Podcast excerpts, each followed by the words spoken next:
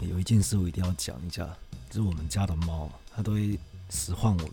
比如说门是关的，它就叫叫我们开门。然后现在越来越大牌，现在暖气没开，它在旁边叫，干开暖气，我 要干，过太爽了吧？就我现在喝啤酒，干真的超冷的，我好想开暖气啊，但是暖气又很吵。我刚好跟我们今天要讲的主题非常像，都是这种冷兵器的产物。今天聊什么？思想的剑术。思想的建树，嗯，好，欢迎来到今日哲学，为你提供最新的哲学资讯。我是婊子，我是迪亚哥。我最近还在看一本叔本华的，也很久没有聊到叔本华。这是他的辩论艺术啊，像辩证法也是哲学思维的一种嘛。你想象辩证法，像像自我的辩证嘛，自问自答，或是透过两个人交谈或辩论，反正就是一种涉及他人社会性的活动。那我们谈辩证法的时候讲，有四个东西很像，一个是修辞学。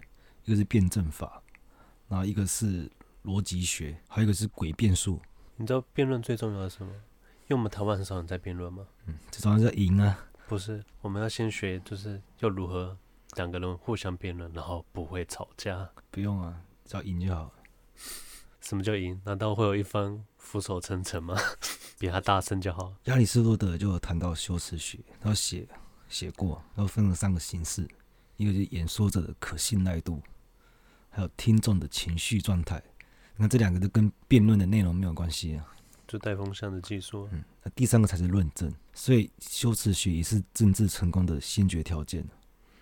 那修辞学在迟早的选择都会偏向感性或文艺，但是辩证法跟修辞学不同是，它更多关注在理性的论证，所以辩证法其实跟逻辑学非常接近。叔本华也特别说明，在亚里士多德的时代。辩证法跟逻辑学是同义词，只是硬要分的话，逻辑学是比较重视形式、客观的真理，但辩证法追求的是论证的胜利而已。所以逻辑是基于真实的知识，但辩证法是基于公认的意见。大家觉得对不对？约定俗成，所以这样听起来好像又很像诡辩术。他这样就需要依赖当时的普世价值吗？所以他是无法经过时代的考验的。他可以带风向啊，我知道。可是你知道，把时间拉长，你回头去看，就觉得嗯，没道理啊。嗯可是这样听起来很像诡辩术，但差别在于诡辩术它只能算一种技术，它不是用来追求真理的，它是我们那种谋生的工具啊。那柏拉图称为贩卖精神粮食的商人，把黑说成白的，把死说成活的，他们只计输赢，不问是非。有一个很有名的辩士啊，叫做普罗泰戈拉斯，他的名言说：“人为万物的尺度。”万物的什么尺度？尺度对，就是相对主义啊。他不认为有绝对的公义或真理。只不过都是人为的约定俗成嘛，所以辩证法还是认同有客观真理的存在，只是很难在我们的争论中发现，所以我们都先嘴再说，我们之后再来探讨。有招数啊，三十八计嘛，我们分十九、十九来讲，刚好十九篇是讲攻，另外十九篇是讲守。第一计叫扩张，将对手的主张引申到自然界限之外，那尽可能对他做出普遍广义的解释，反正就夸大他，去放大他的主张啊，这。这很像那个、啊，现在有一种技巧，就是你跟他讲话，你都先帮他帮他抬轿子，把他抬高一点，让他下不来。一开始就是你先认可他，然后先把他放到那个道德制高点。如果他同意的话，他他接下来他就很难跟你打，他就他就下不了台。你这招是后面的，他这招比较粗浅，他这招只是以偏概全而已。反正就举个例子啊，我说我觉得修魔很了不起，嗯，那你就说对啊，判得很了不起，在引申到自然界限之外嘛。他这边有备注，他说这一招绝对有效，但同时会失去人际关系，慎用。七伤拳，第一招七伤拳。那第二招就利用多义词，简单来说就是打模糊，知道吗？多义词，多义词就像白马非马，公孙龙嘛，那个战国名家，他说马是指马的形态，那白是指颜色。所以白马他并不是马。举个实例啊，像克林顿，他那时候跟他的然后实习生嘛，还是什么助理，有发生性丑闻嘛，他就公开表示说，他绝对跟他的助理或是实习生没有性关系，不然他就下台之类的，呃，承诺大家。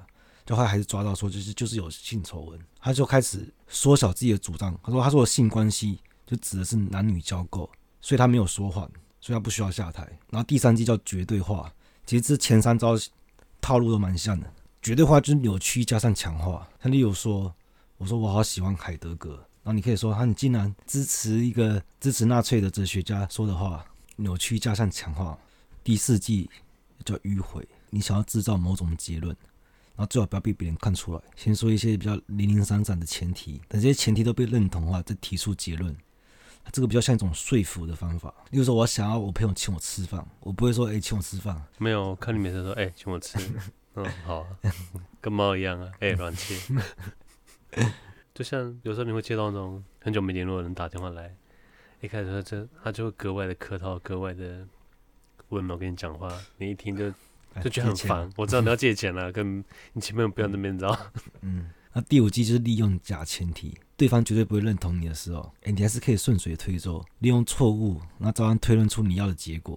例如说，大家都会认同说，当哲学家没什么用，还不如当工程师。有这个观点去推论，你说对，没错。但是选择当工程师的人很多，我可以当哲学家，他去做工程师的工作，这样子我可以借助哲学力量，更理解那些逻辑什么的，反而变成很出色的工程师。然后第六计叫隐藏的循环论证。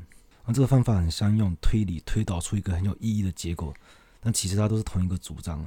例如说，我们应该尊重别人的自由，只要它不影影响到别人，那就不要随意干涉。而且这才符合现代自由社会的价值观嘛。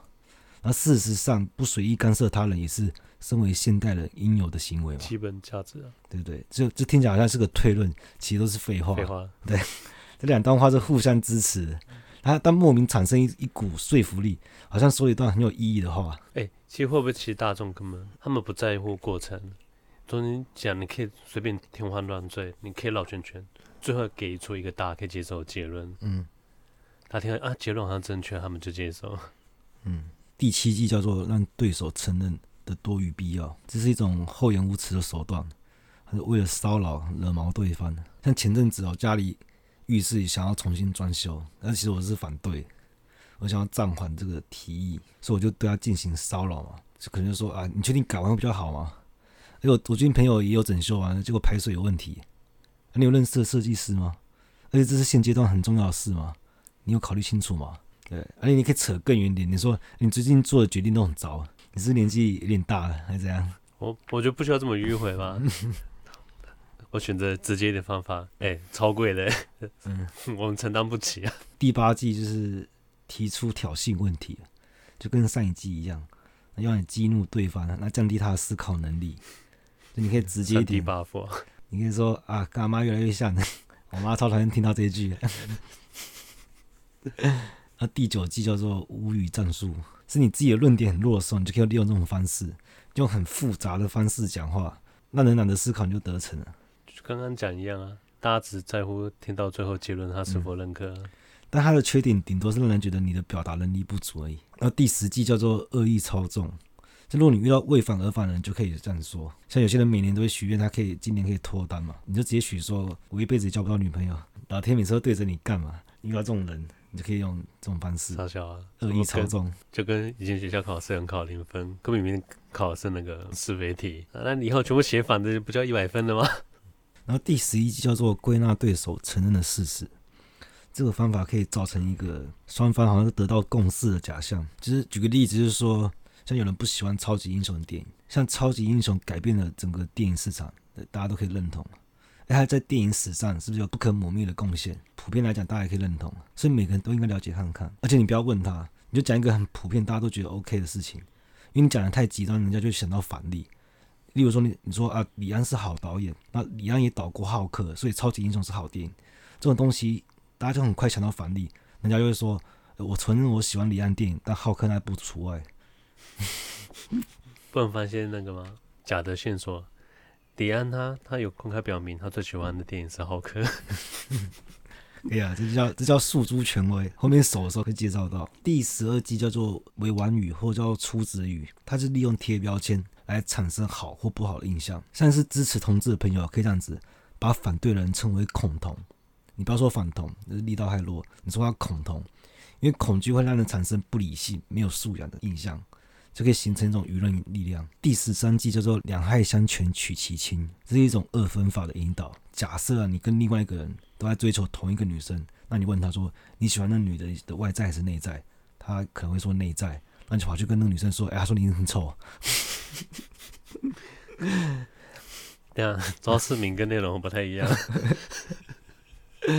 第十四叫做自我宣称，用得好一样会被当真。例如说，川普大哥没有输，川普大哥厉害多了。这种自我宣称有也是可以当真啊。第十五叫做假动作，就如果你被抓到论点有矛盾的时候，你这时候被对方逼到绝境，这时候你就直接摇摇头说：“哎，这一切都误会啊！不管怎样，我都尊重大家意见。”这好像刚刚产生的矛盾就不算数了。因为在辩论中被抓到矛盾是致命伤，利用这种假动作回避掉。我等下我我不懂啊，这样是如何回避？这是误会啊！我我是尊重大家意见的。嗯、然后嘞，然后你的矛盾就当没发生、啊、忽略掉吗？哎、欸，我觉得假动作真的是这招不能随便乱用，嗯、除非你真的是技巧很高超啊，不然你用很拙劣，就像拙劣的谎言会令人更更气愤。他会计算说可以拆穿他的人是少数而已，嗯、所以不直接不理你们，大部分人还是会相信他。嗯。第十六招叫挑衅，让对手真正溃败的不是抓到矛盾，是在群众面前羞辱他，让他不知所措。这是这种社会性抹杀，好像那个、哦，好像老蛇哦。嗯，讲出一句那种 punch line 一样，然后后面黑人就开始哦起叫嚣 起哄，都可以丢麦克风了。像是像以前我跟我室友刚搬出来住的时候，那我们开始就是在规划我们的房子嘛，那我们就说，哎、欸，那个。浴室啊，因为有些霉斑那个刷不掉，嗯，然后他就提议说，不然我们去买一些那叫什么壁贴嘛，啊，然后把丑丑部分贴起来。啊我就说，那你怎么不把你的的脸也贴起来？直接不讨论问题，就是只是挑衅。第十七计叫吹毛求疵，就例如说，有人说，哎，我们都要尊重生命，然后你可以说，啊，对啊，那细菌也要吗？那我在一碗水看到八万四千只小虫，我每次喝水都要念饮水咒吗？算是有人照做了。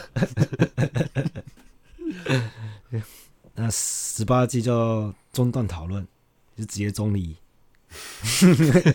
你看这招，这不被人家抓，被举报。对，不是这很容易被看破手脚，但出奇的好用。你被问到不懂的问题，你就说：“哎、欸，这个问题很好。”那我们下次再做一集来讨论啊。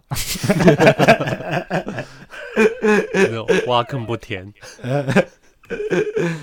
那第十九计加将对手的论点一般化，可能我例如说我推荐拉面，我带朋友去吃，他觉得很难吃，我就可以说他吃什么都难吃啊，懂屁啊，对吧？将对手的主张普遍化后，就很容易找到可以攻击的点啊。你看介绍了十九招，哎、欸，我觉得他这十九招硬要拆成十九招，因为通常可能他一招里面就有五六次吧，五六次在里面，他硬要超成，感觉现在一口气打出十九招。最后一招就是一到第十八招合起来。好，休息一下，抽根烟，我们等下再来讲要怎么反手姿态什么。我选择投降。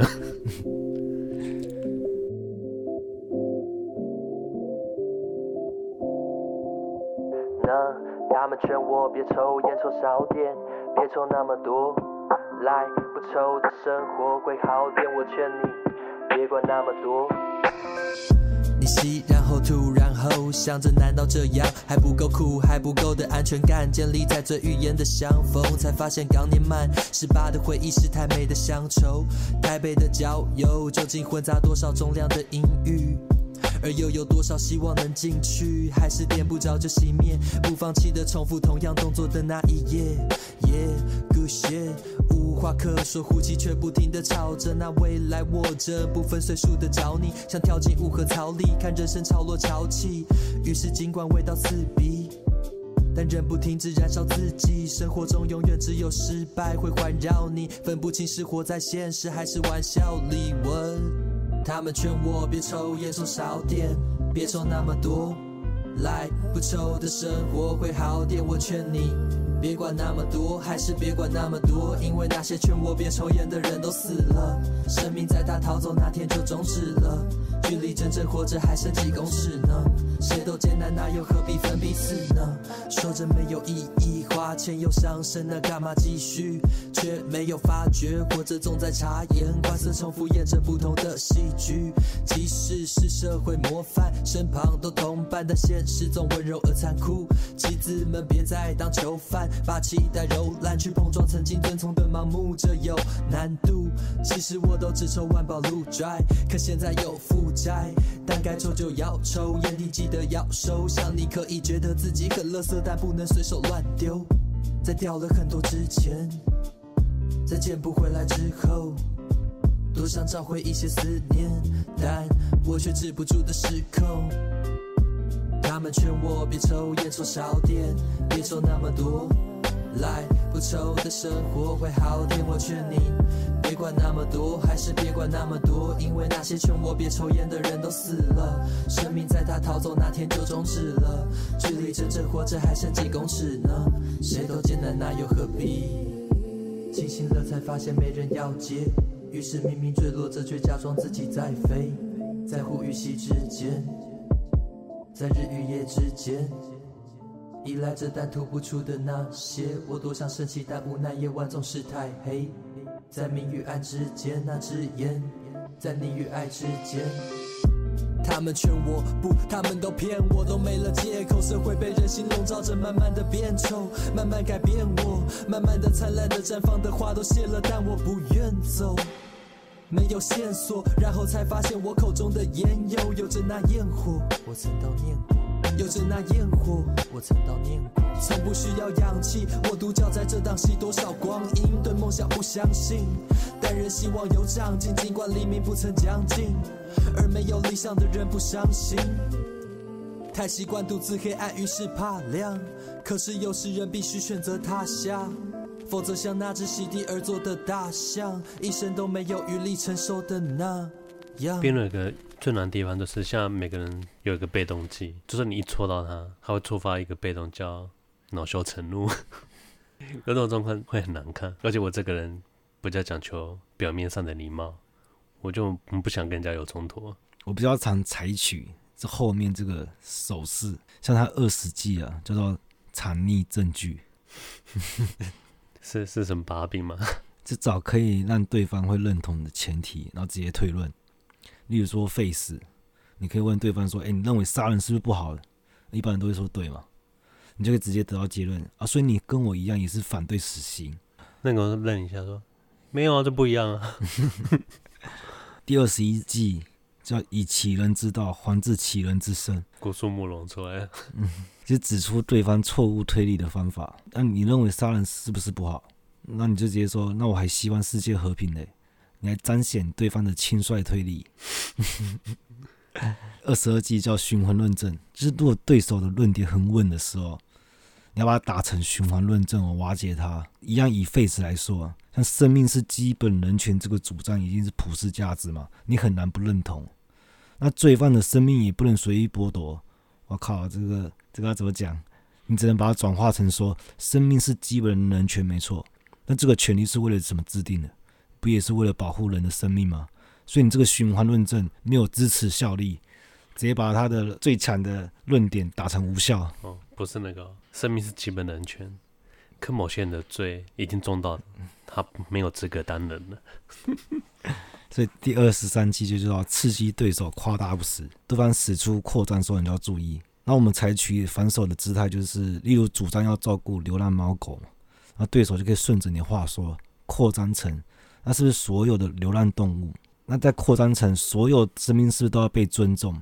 就你的主张已经范围过大。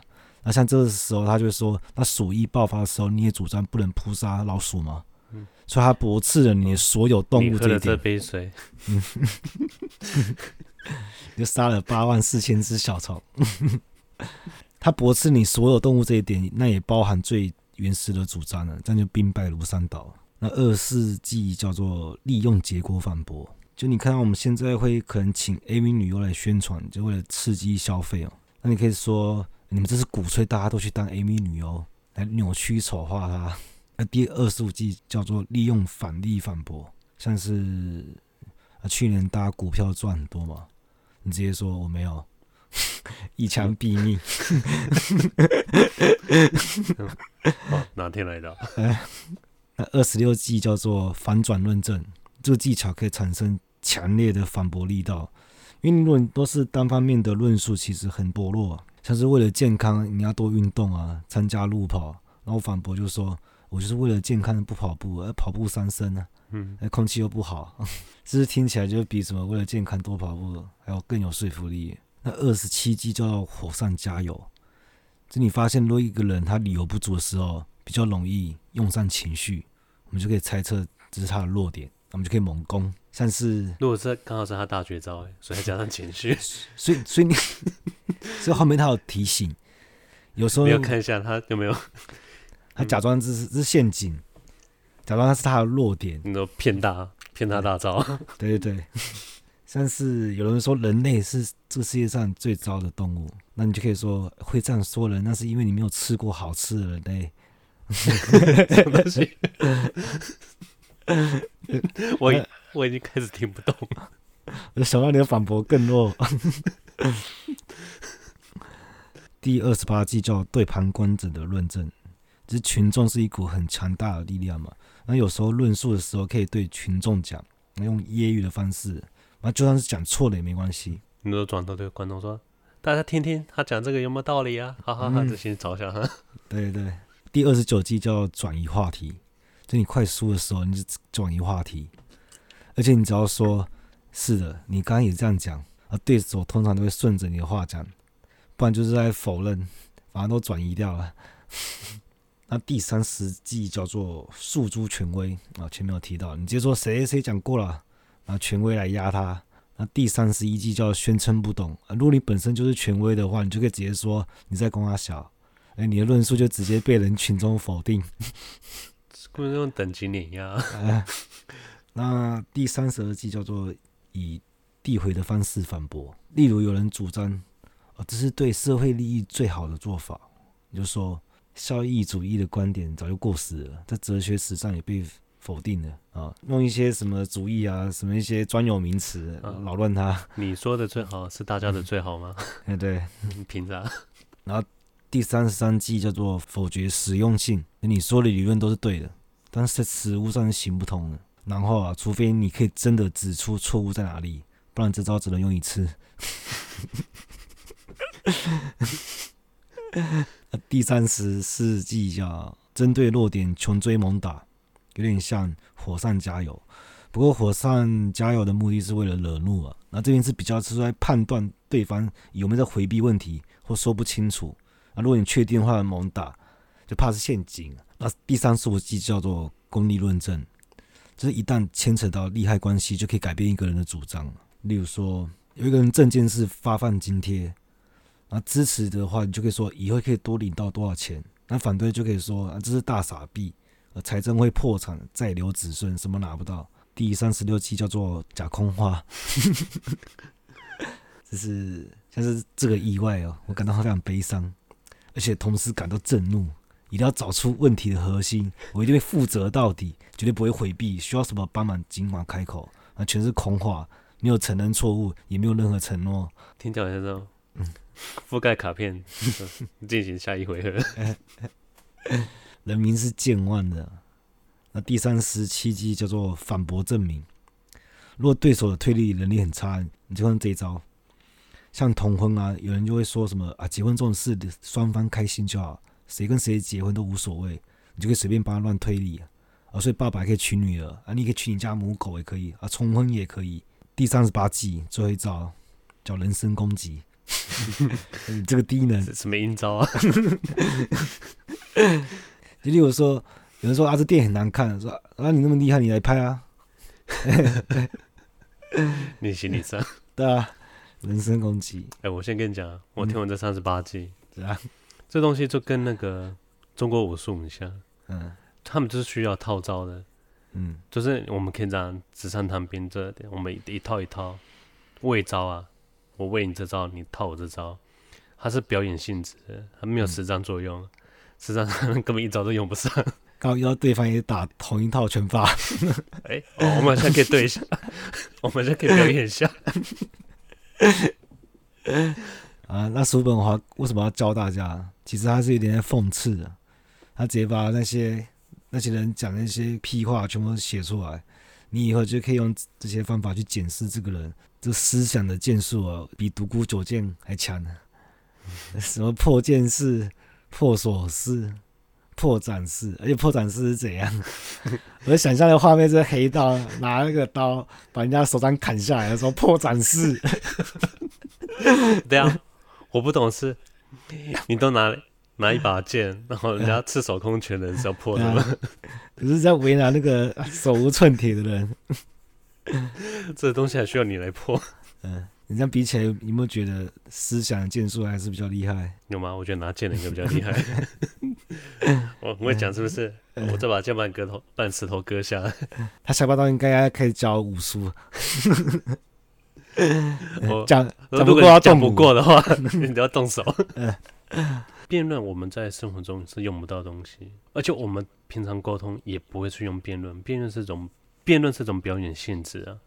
嗯，就跟我说过一样，他是种你就是要要套套招的，增加公公信力。你一般沟通不会用到辩论这个这个技巧，所以你发现辩论其实是在表演给群众看的，对，增增加你自己的可信度和说服力。他并不是在跟对手在对弈，对，其实还是在刷那个群众对他的印象。对，你也可以说这个技巧它有点华而不实啊。